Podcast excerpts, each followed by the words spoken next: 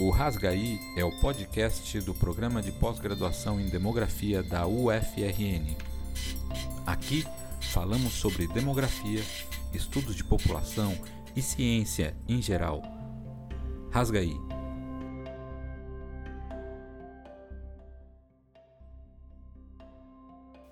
A formação em nível de pós-graduação muitas vezes pode confundir, pois há algumas modalidades diferentes que têm algumas características particulares. É muito comum ouvir as pessoas falando: fiz uma pós ou vou fazer uma pós, mas nem sempre se trata da mesma coisa. A pós-graduação é um nível de formação que, claro, exige que você tenha feito uma graduação anteriormente. Isso é o que há de comum. Mas depois podemos ter a pós-graduação lato senso e a pós-graduação estrito senso. O primeiro é o que costumamos chamar de especialização e tem um caráter prático profissional, buscando promover a especialização técnica ou treinamento nas partes de que se compõe um ramo profissional ou científico. Ela tem duração mínima de 360 horas e, ao final do curso, o aluno obtém um certificado e não um diploma estão dentro dessas categorias também o que normalmente a gente encontra e ouve falar de cursos MBA. A pós-graduação estrito senso, por outro lado, compreende programas de mestrado e doutorado. E ao final do curso, o aluno obterá um grau acadêmico, um diploma. Diferentemente das especializações, os cursos de mestrado e doutorado têm um caráter regular dentro das instituições de ensino, ou seja, precisam ter turmas com ingresso regular. Além disso, o mestrado e o doutorado são objetos de avaliação regular pela CAPES e a eles são atribuídos conceitos de avaliação a cada quatro anos. Enfim, são cursos com características diferentes e atendem a demandas e perfis distintos de interesse e vocação. O programa de pós-graduação em demografia da UFRN é uma pós-graduação estrito senso. Existe desde 2011 no nível de mestrado e 2019 no nível de doutorado. O ingresso é por processo seletivo anual e, em geral, o edital de seleção abre no início do segundo semestre de cada ano. Na rotina de formação da pós-graduação estrito senso, o aluno passa por algumas disciplinas formativas e depois desenvolve outras habilidades, como, por exemplo, a docência e a pesquisa. Ao final do processo de formação, para obter o título, o aluno precisa defender uma dissertação, no caso do mestrado, e uma tese, no caso do doutorado. E os prazos regulares são de dois e quatro anos, respectivamente. Muitas vezes pode ser um processo de formação árduo e extenuante, mas nem sempre é assim. Depende do contexto e do ambiente que se constrói. No episódio de hoje, que faz parte da série especial de conversas com egressos que estamos fazendo nessa segunda temporada, vamos conversar com William Mendonça de Lima. Ele é geógrafo de formação e fez o mestrado aqui no PPGDEM entre 2013 e 2015. Seja bem-vindo de volta, William. O perfil dessa série com egressos é falar um pouco sobre a trajetória pessoal e profissional. Então, para começar, conta pra gente como você teve contato com a demografia, como você chegou aqui ao PPGDEM e como ficou sabendo e decidiu vir fazer a seleção do mestrado e depois, obviamente, concluir o nosso mestrado aqui conosco. Olá a todas e todos, é uma grande satisfação dividir esse espaço com vocês. Bom, eu tive conhecimento a respeito do programa de pós-graduação em demografia, né, o PPGDEM, através de um grande amigo, o Bruno. Né? Ele fez graduação comigo e também fez o mestrado comigo, né? Então, eu lembro que na ocasião a gente trabalhava junto já em uma escola e ele tinha comentado a respeito, né? E aí eu decidi ler a proposta do programa, eu li um pouco a respeito das linhas de pesquisa, achei muito interessante, né? Pois na ocasião eu procurava algo um pouco mais aplicado, né? Obviamente dentro da minha realidade de formação, porém nada essencialmente quantitativo, né? mas que fosse algo aplicado. Uh, então eu aceitei esse desafio, né? li o edital, achei interessante, pesquisei mais a respeito do programa, gostei da proposta, e aí eu baixei o edital, os textos, né? Uh, estudei para prova, fiz projeto, passei por entrevista, tudo conforme manda o figurino. Né? E felizmente fui aprovado e deu certo né, esse meu acesso. Bom, vale dizer que o Bruno foi seu colega de graduação e também no seu mestrado. Ambos passaram na seleção da pós-graduação em demografia da UFRN neste ano de 2013 e seguiram juntos nessa trajetória acadêmica. Lembro bem que essa foi uma das turmas do nosso mestrado que era bem coesa e todos estudavam juntos para as disciplinas. E, pelo menos do meu ponto de vista, essa é uma característica que ajuda tanto no processo de formação, mas também ajuda na construção de uma perspectiva de pesquisa colaborativa. Mas diga sua percepção, como foi o processo de formação, as disciplinas, etc. A respeito das disciplinas, eu posso dizer que foi uma relação de amor e ódio, né? Eu agruparia dessa forma. As mais teóricas, né, devido à minha formação, e a minha familiaridade, eu gostava mais, né? E aquelas mais técnicas, aquelas mais quantitativas, não posso dizer o mesmo, né? Estas me renderam algumas noites de sono, né? Sobretudo as técnicas indiretas, né? E era método de Bryce para um lado, growth balance para o outro. Então, inicialmente, é, essa era a minha visão, né? Mas uma coisa que eu nunca vou esquecer é que a nossa turma ela era muito unida, né? E tínhamos muitos colegas que eram mais quantitativos, né? Tínhamos alguns cientistas atuariais, outros economistas, e esses colegas eles foram fundamentais, né? Nos ajudaram muito com a superação desses desafios, né? Então, isso contribuiu bastante. E a nossa turma era tão unida, né, que eu ia para as aulas feliz da vida, né? Eu lembro que na ocasião as aulas eram à tarde, né? Então, pela manhã, acordava bem cedo, fazia o que precisava fazer ali, né? Preparava algo para a aula. Ah, quando era possível, adiantava alguma coisa dentro do projeto que eu participava. E, e da, da própria disciplina e da própria a pesquisa que eu tinha que fazer futuramente, né? Então fazia as coisas ali da academia pela manhã e na parte da tarde eu ia feliz da vida assistir aula, porque eu ia encontrar com esses meus colegas, né?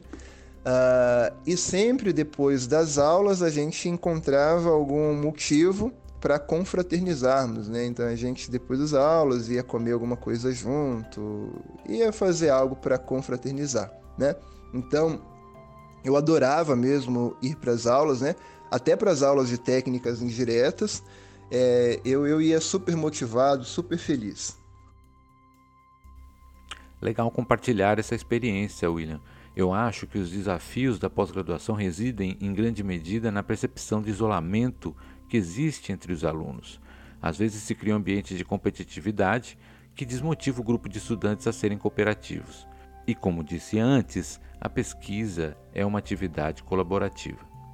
Como foi a sua perspectiva e experiência no processo de desenvolvimento das suas pesquisas? Já a respeito do processo de pesquisa, né, eu posso dizer que foi agradabilíssimo. Principalmente porque tinha passado, né, foi no segundo ano que efetivamente eu mergulhei na, na, na pesquisa propriamente dita, e sobretudo porque eu pesquisava algo que eu gostava, algo que eu tinha interesse, né? Então, esse período foi muito legal, foi extremamente agradável. A parte que talvez eu achasse um pouco mais chata era aquela parte mais burocrática, né? De limpeza, organização e sistematização de bancos de dados. Mas o que eu acho curioso é que hoje, né, eu, eu sou um grande entusiasta dos dados educacionais, né? Da análise dos dados educacionais. Então, curiosamente, hoje eu, eu gosto bastante disso, né? Então, eu poderia dizer que o, o meu processo de, de, de, pesquisa ele foi, foi muito legal, né? Ele foi muito agradável por esses motivos. É isso. Muitas vezes, quando a gente está passando pelo processo, a gente não consegue ter a dimensão do impacto que determinadas superações de dificuldades podem ter no futuro. Como você disse, é interessante que a parte que você achava antes a mais chata, hoje é uma dimensão que você tem muito entusiasmo. E depois que você terminou o mestrado aqui com a gente, quais foram os passos seguintes? Bom, depois do mestrado, diretamente eu já ingressei no doutorado, né? Fiz o meu doutorado no Núcleo de Estudos de População Elza Bercó, o NEPO. Né? Então, o curioso foi que eu defendi a, a minha dissertação no PPGDEM no dia 23 de fevereiro de 2015, ali na parte da manhã. Né? Então, a gente terminou a defesa por volta do meio-dia, mais ou menos. Uh, e quando foi no dia 24, o dia seguinte, às 10 horas da manhã, ou seja, menos de 24 horas depois de ter defendido o meu mestrado, eu já estava em um voo rumo a Campinas, né, onde eu tinha que já começar as atividades do doutorado por ali. Então eu costumo, eu costumo dizer, né, eu brinco que não deu tempo nem de comemorar a defesa do mestrado. Eu só fui fazer essa comemoração um ano depois da defesa do mestrado, porque durante aquele ano ali de 2015, era o primeiro ano do doutorado, eu tive que rever as disciplinas, fazer aquele monte de exercício, tudo de novo, né? Então, foi bastante corrido, bastante intenso, não dá para comemorar muita coisa. Eu também estava sozinho em Campinas, longe da família, então não deu para fazer essa comemoração. Ela teve que ser postergada para um ano depois. Ah, outra coisa importante também, né, que eu posso dizer, que o mestrado ele me ajudou muito nessa nova fase da minha vida, que foi o doutorado, né? Desde a base, né, que é a manipulação de dados em softwares estatísticos, passando pelos conteúdos teóricos e técnicos da demografia uh, que eu tinha aprendido previamente, até o fazer científico, né? Então eu posso dizer que o mestrado ele foi muito importante na, na minha vida profissional, na minha vida acadêmica, nesse sentido, né? Então ele foi essa base bem importante que me deu sustentação durante todo o doutorado. Quando você menciona ter ido sozinho para Campinas fazer o doutorado, Vale ressaltar que você era casado já na época e foi esse primeiro ano longe da esposa que você está destacando aqui.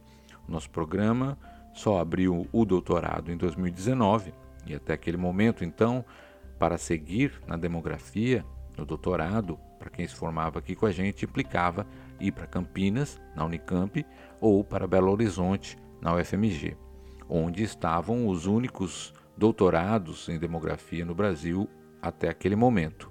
Hoje já temos também o doutorado em demografia no Rio de Janeiro, no IBGE, e aqui na UFRN, aqui no nosso programa. E agora que você já concluiu seu doutorado na Unicamp, conta pra gente o que, que você está fazendo. E você acha que a sua passagem aqui pelo nosso mestrado teve alguma contribuição na sua carreira? Atualmente eu sou professor substituto no Departamento de Geografia na Universidade do Estado do Mato Grosso, a UNEMAT, e também sou professor na educação básica na rede privada. Com certeza, a minha passagem pelo PPGDEM foi decisiva, né? ela contribuiu muito para a minha formação profissional e pessoal, pois foi ali que eu decidi efetivamente que era aquilo que eu queria para a minha vida, né? isso é, ser um pesquisador na área de estudos populacionais, sobretudo na linha de demografia da educação e estudos urbanos. Ah, entre outros aspectos, eu quero destacar a expertise que eu adquiri com a manipulação e análise de dados, que me ajudaram muito profissionalmente. Né? Eu aprendi a superar as minhas limitações, sobretudo as quantitativas. Né? Então, e isso é prova quando a gente vê a minha tese de doutorado. Né? Até modelo de regressão multinível eu apliquei na minha tese de doutorado. Né? Então, quando eu estava lá no início do mestrado, eu nunca imaginei que ia chegar ao fim do doutorado aplicando modelo de regressão multinível, por exemplo. Né? Então, acho que o mestrado ele me ajudou muito nesse sentido, né? me ajudou a, a superar algumas limitações que eu tinha lá no passado e foi muito decisivo né, em algumas escolhas profissionais que eu fiz para minha vida. Muito bom, William. Com certeza ficamos orgulhosos das trajetórias que nossos egressos estão tendo. Cada um, no seu ritmo e no seu momento, descobre os seus interesses e seus caminhos. Agradeço muito pela sua participação e entusiasmo de participar aqui conosco no nosso podcast. Finalizando a nossa conversa, abro o microfone para suas saudações finais e considerações. Fique à vontade. Bom, por fim, agora eu quero agradecer ao professor Ricardo Ojima, né, por esse espaço que ele me deu aqui, por poder relembrar um pouco de, dessa fase tão agradável da minha vida, que foi o mestrado, né? Eu costumo dizer que é um período muito rápido, né? Dois anos passa muito rápido, então é um, um tiro de 100 metros rasos. Né? Você entra, começa o curso e quando vai ver você já está defendendo. Né? Mas é um período rápido, porém de muita aprendizagem, de muito conhecimento, né? E acho que o mais importante, né, é um período de construir muitas amizades e a gente também deve utilizar ah, alguns espaços para descontração. Eu lembro que eu procurei seguir o, o, conselho do professor Moisés, né, quando ele dizia que a gente devia aproveitar o mestrado, né, todos os momentos, pois aquilo nunca mais ia voltar, inclusive os momentos de descontração, pois sem eles, né, é, acho que ficaria uma sobrecarga muito grande, ficaria algo muito, muito técnico, muito chato realmente, né? Então, para minha saúde mental, aquilo foi muito bom também. E, aconteceu que foi algo agradável, né? Não, não, era um fardo, né? Como eu tinha comentado antes. Pelo contrário, né? Era algo que eu ia feliz da vida, eu ia muito motivado e eu gostava bastante disso, né? Muito obrigado e grande abraço a todos. Obrigado, William. De certo, a dica do professor Moisés é o espírito que temos aqui no nosso corpo docente. É mais do que uma linha de produção de teses, dissertações e artigos. É sobre ter uma equipe de trabalho e pesquisa, formar pesquisadores que possam trabalhar em equipe e que realmente sintam prazer pela pesquisa. Naturalmente, isso se reverte em produção científica de relevância e acaba sendo até mais volumosa na medida em que temos pessoas motivadas e interessadas. Como você disse, empolgado e feliz da vida por vir para uma aula da pós-graduação. Enfim, é isso que esperamos conseguir reproduzir e manter. Desejo sucesso na sua jornada aí no Mato Grosso e que possamos nos encontrar em breve, pessoalmente, para colocar o papo em dia.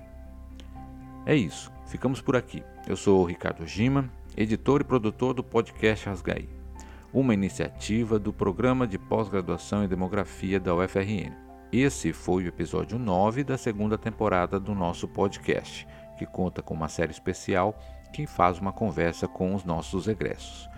Toda semana trazemos histórias, debates e informação sobre temas na área de demografia e estudos populacionais. Fique com a gente, compartilhe o nosso podcast nas suas redes sociais. Até logo, um grande abraço.